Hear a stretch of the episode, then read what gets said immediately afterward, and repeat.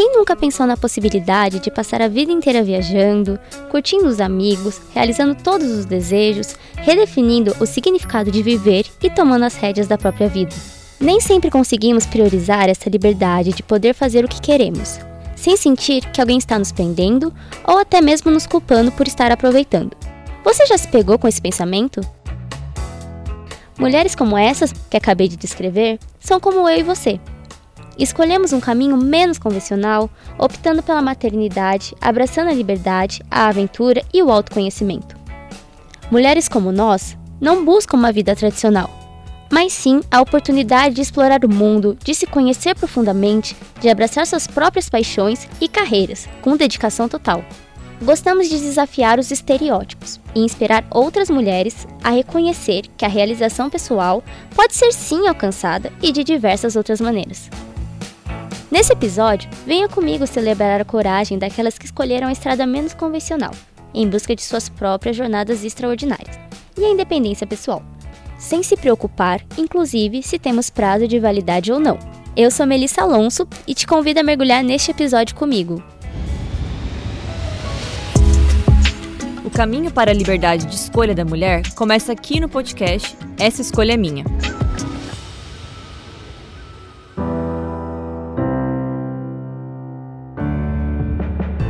Pensar na maternidade pode ser a possibilidade de uma jornada, mas não o único caminho para a felicidade e a realização pessoal de uma mulher.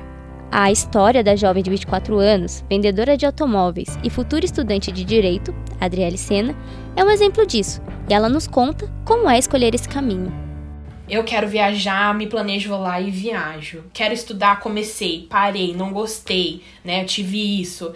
Ai, tô confusa. Aí, gente, eu fico imaginando, imagina se eu tivesse um filho. Meu Deus, eu não ia poder estar fazendo nada disso, né? E uma vez, né, tava conversando com uma tia.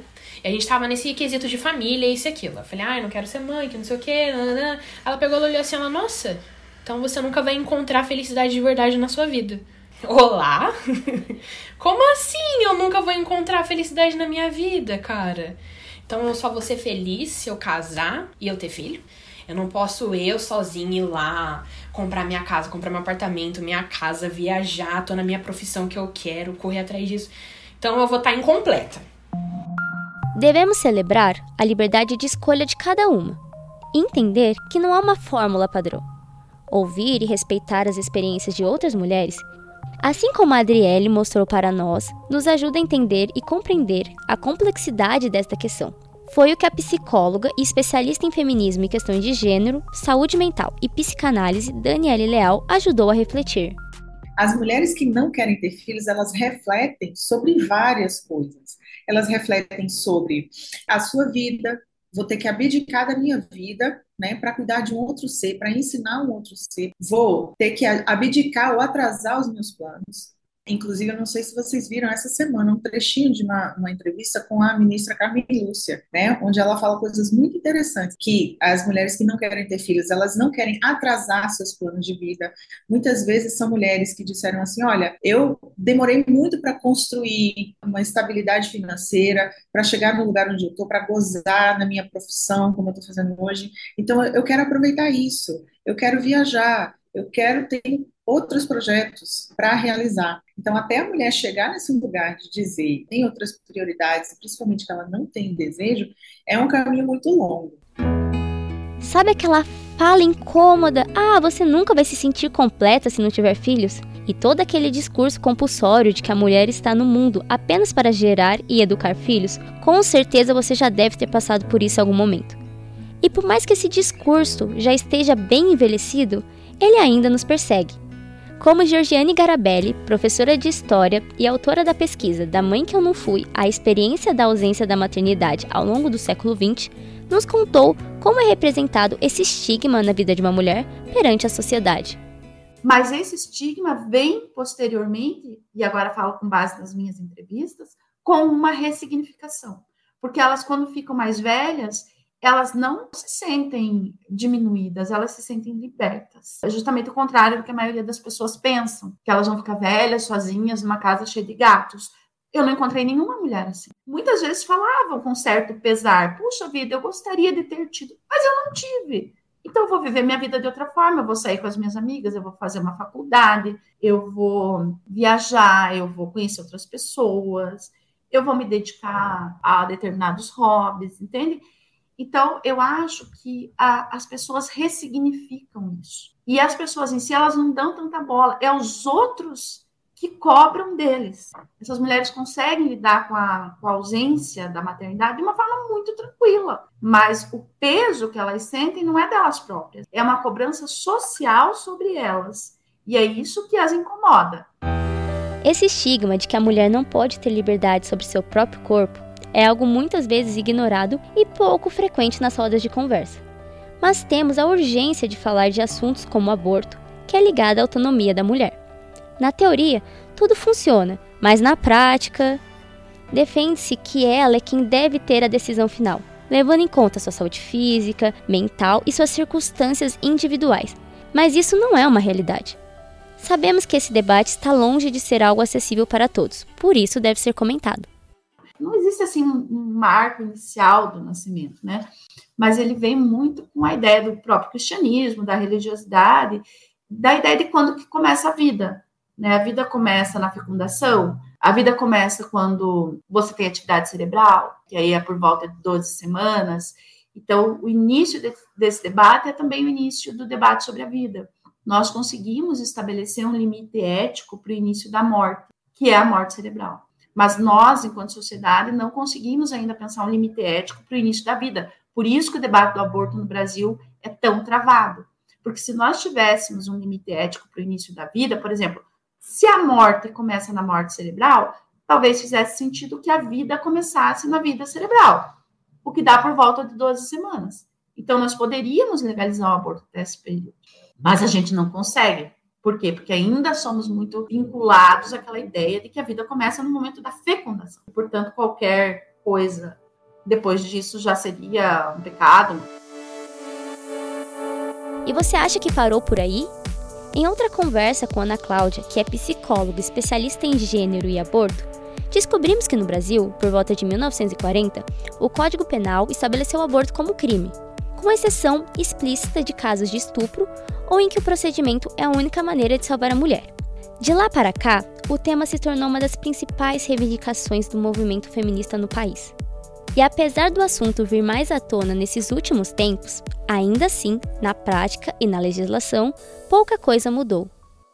E lá no nosso Código Penal, diz, agora eu não vou lembrar exatamente, mas lá na minha dissertação diz também, consta assim, a criminalização do aborto, em que a gente já tinha certo avanço da medicina, digamos, né? Mas a gente sabe que a tecnologia auxiliou muito a medicina a avançar de forma bem recente, sei lá, nos anos 2000, e aí, alguns casos, então, passaram a ser debatidos. Porque essa criminalização, ela é histórica no sentido caças bruxas, assim, né? Tem um livro maravilhoso que foi base para o meu mestrado também, que é O Caliban e a Bruxa, da Silvia Federi. Fala que, na verdade, a caça às bruxas aconteceu porque aquelas mulheres consideradas bruxas, elas tinham o domínio sobre o seu corpo. Elas conheciam ervas, que era o conhecimento da medicina. Então, elas eram consideradas bruxas, mas elas tinham o conhecimento que os homens já tinham. E esse conhecimento, principalmente o conhecimento das ervas, faziam com que elas tinham o mínimo do domínio sobre o seu próprio corpo. Daqui a pouco uma mulher engravidava, tinha lá um chazinho, né, para interromper a gestação, porque de repente o marido abusava dela e queria fazer sexo todos os dias, por exemplo. E uma coisa que observamos durante esses processos de produção é que a influência do conservadorismo, da bancada religiosa, da política e as dificuldades em avançar na legislação são aspectos que exigem uma abordagem sensível e informativa para a sociedade. É essencial continuarmos promovendo o diálogo e a conscientização para que nós, mulheres, possamos exercer plenamente nossos direitos sobre o nosso próprio corpo. E a Ana Cláudia contou para mim como ela reflete sobre essa temática. É, tem relatos de mulheres que enfiam cabide para tentar realizar a interrupção da gestação. Quando elas fazem isso, elas colocam a própria vida delas em risco, tá? Para que, porque, enfim, né? Várias coisas, várias perfurações podem acontecer, infecções generalizadas. Elas não vão para o hospital, porque no hospital muitas vezes se, se supõe que é, um aborto estava acontecendo um aborto desejado, né, e não um aborto espontâneo, elas acabam sendo negligenciadas ou não atendidas. Então, imaginem o medo que essa mulher tá, ou a angústia, ou o sofrimento que ela tá para fazer isso, sabendo que ela tá colocando a vida dela em risco. Então, assim, as razões pelas quais a mulher aborta clandestinamente é realmente assim porque ela não quer porque aquilo vai gerar um sofrimento maior para ela do que colocar a própria vida dela em risco, sabe? Então é um sofrimento muito grande, assim. Essa, essa clandestinidade, ela se mantém porque existe a criminalização. A questão é, mulheres estão morrendo e o aborto está acontecendo da mesma forma. Alguns relatos e dados que Ana Cláudia compartilhou comigo me fez refletir sobre como o aborto é visto na sociedade e como essas mulheres que decidiram optar por esse caminho sofrem com essa decisão. Mas sabe qual o sentimento que a maioria delas sentem quando fazem essa prática? De acordo com esses relatos, é liberdade e felicidade. Então por que criminalizar? Na minha conversa com a psicóloga, ela explica sobre o sentimento dessas mulheres. Quando ela se vê grávida, né? Se vê com uma gestação e ela está pensando em interromper, é, os pensamentos em relação à saúde mental são de muito sofrimento. Culpa, é, falta de informação, né, é, trazem muito sofrimento. Em relação ao social, é de muito sofrimento também. Por quê? Porque como é crime, elas têm que se manter em silêncio. O que mais apareceu como dor, assim, e como impacto à saúde mental também, foi esse silenciamento eu não posso falar com ninguém, eu não posso pedir apoio das pessoas, porque as pessoas vão me julgar, porque as pessoas vão me denunciar. Então, quando a gente não tem esse apoio, por a gente não poder acessar esse apoio, agrava aquela situação de sofrimento emocional. Só que os resultados após realização de aborto em situação de clandestinidade, e a gente tem que pensar isso, os resultados para a saúde mental foram de alívio. A maior parte deles foi de alívio.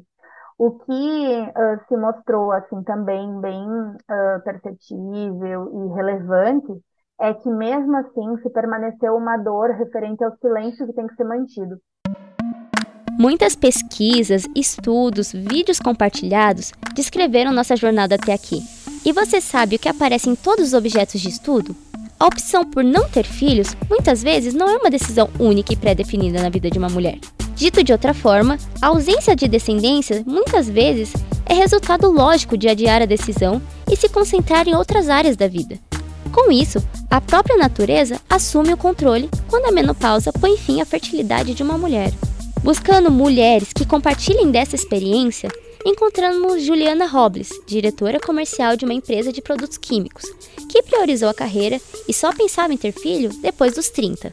Eu apoio as mulheres que não querem ter filho, mas eu ainda estou tentando ter filho com 52 anos de idade. Entendeu? Eu acabei faz 15 dias, eu fiz uma cirurgia que é uma circlagem. Eu estou me recuperando ainda, mas estou super bem, estou andando, já estou normal. Que é exatamente por causa do câncer é, tudo bem, eu priorizei carreira, eu priorizei outras coisas, eu só queria ter filho depois dos 30 anos mesmo, né? E eu acho muito legal a maternidade, mas acho que na, no mundo que a gente vive hoje é muita loucura, até, porque é uma responsabilidade muito grande a questão de você colocar uma outra pessoa no mundo, né? A história da Juliana, que nos auge dos seus 52 anos, mostra que nessa jornada a combinação de escolhas é inevitável, não é mesmo? Durante muito tempo, ela priorizou a sua carreira e outras paixões, adiando a ideia de ser mãe. Porém, a maternidade nunca fugiu dos seus planos. Eu tenho a intenção ainda de inseminar, eu já tenho o embrião congelado, já passei da fase de congelamento de óvulos, de tudo. Então, assim, referente a esse assunto, eu estou super inteirada, super em alta, inclusive em relação a leis, a tudo, porque antigamente tinha uma lei que mulher acima dos 50 anos não podia implantar, essa lei já foi derrubada, a gente tinha que entrar na justiça para conseguir, entendeu? Era um inferno. Então, o mundo e a modernidade permitiu para a gente hoje uma escolha, entendeu? Então, assim, é, eu quero ser mãe, sim, Mas ainda pode ocorrer de eu tentar mais duas, três vezes e não der certo e realmente ter que desistir desse, desse fato. Mas hoje é, eu acho que eu não desisto de pirraça, porque se eu te falar, se eu quero ter um filho hoje, vai mudar muito a minha vida, entendeu? Eu tenho uma vida confortável, eu faço o que eu quero, eu viajo para onde eu vou. Mas a ideia de, sabe, trabalha que nem uma louca, e eu não ter um herdeiro, entendeu? Então, assim, eu quero um herdeiro. Eu acho que uma criança, nesse momento, vai dar um, uma sobrevida, tanto para mim quanto para minha família. A maternidade é uma escolha pessoal e complexa. É essencial reconhecer a diversidade de experiências e perspectiva das mulheres. A possibilidade de decidir sobre ser mãe é um avanço na autonomia feminina, embora ainda haja um longo caminho a percorrer para que todas as mulheres tenham esse poder de escolha.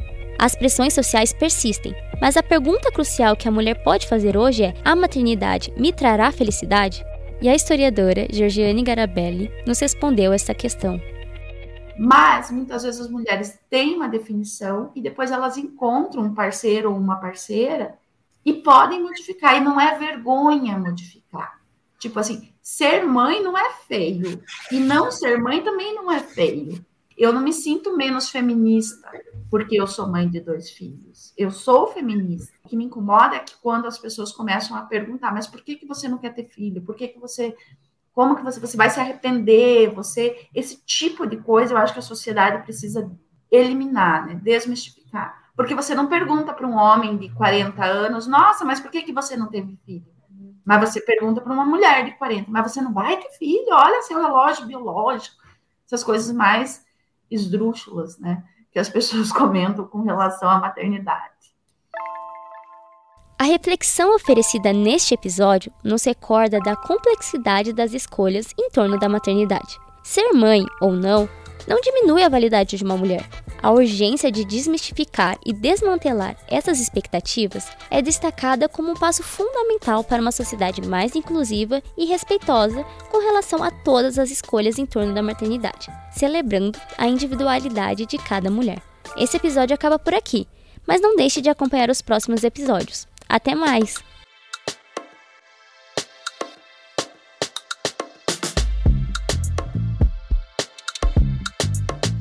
Essa é uma produção das alunas de jornalismo da ESPM São Paulo, Laura Cavalari e Melissa Alonso. Trabalhos técnicos: Afonso Afonsos e supervisão professora Patrícia Rangel.